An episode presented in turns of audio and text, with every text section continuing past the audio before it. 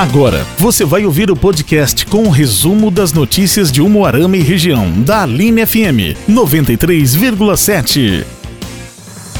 Os seis presos de Moarama, no âmbito da Operação Metástase, foram transferidos da 7 Subdivisão Policial para a Delegacia de Campo Mourão, a 106 quilômetros de distância de Moarama. Eles estão em celas separadas para não se comunicarem entre si. Por causa dos protocolos de segurança da Covid-19, vão permanecer em uma ala reservada da carceragem por pelo menos 15 dias. Todos cumprem prisão preventiva sem data de relaxamento. Pode durar dias, dependendo das contestações apresentadas através dos advogados, ou até seis meses, caso as provas levantadas pelo Ministério Público do Paraná não sejam derrubadas. Um dos objetivos da prisão preventiva é que os presos não interfiram nas investigações, manipulando documentos e testemunhas.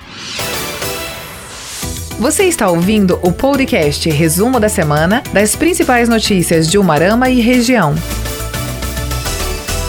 O MPAR está precisando urgente de doações de sangue de qualquer tipo. Nesta semana, por exemplo, em Curitiba, a redução no número de doadores foi de aproximadamente 50%. A redução não afeta apenas a capital do estado, mas toda a rede MPAR, onde está incluído o hemonúcleo de Moarama, que tem papel fundamental no fornecimento de bolsas de sangue para os hospitais da cidade. Lembramos que, mesmo com a pandemia da Covid, as outras doenças não pararam. Os traumas continuam acontecendo, transfusões continuam sendo necessárias. São 384 hospitais públicos, privados e filantrópicos do Paraná que recebem bolsas de sangue e dependem da hemodiálise, alertou o secretário de Estado da Saúde, Beto Preto.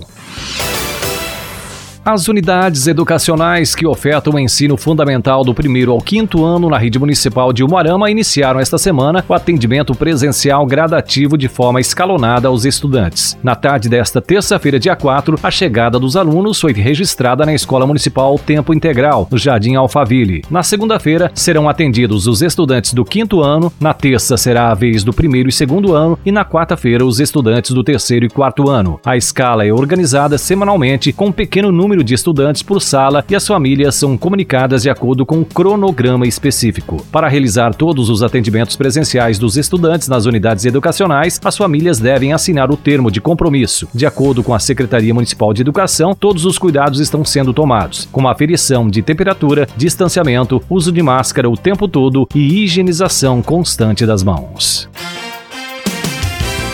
Você ouviu o podcast com o resumo das notícias de Umuarama e região, da Aline FM 93,7.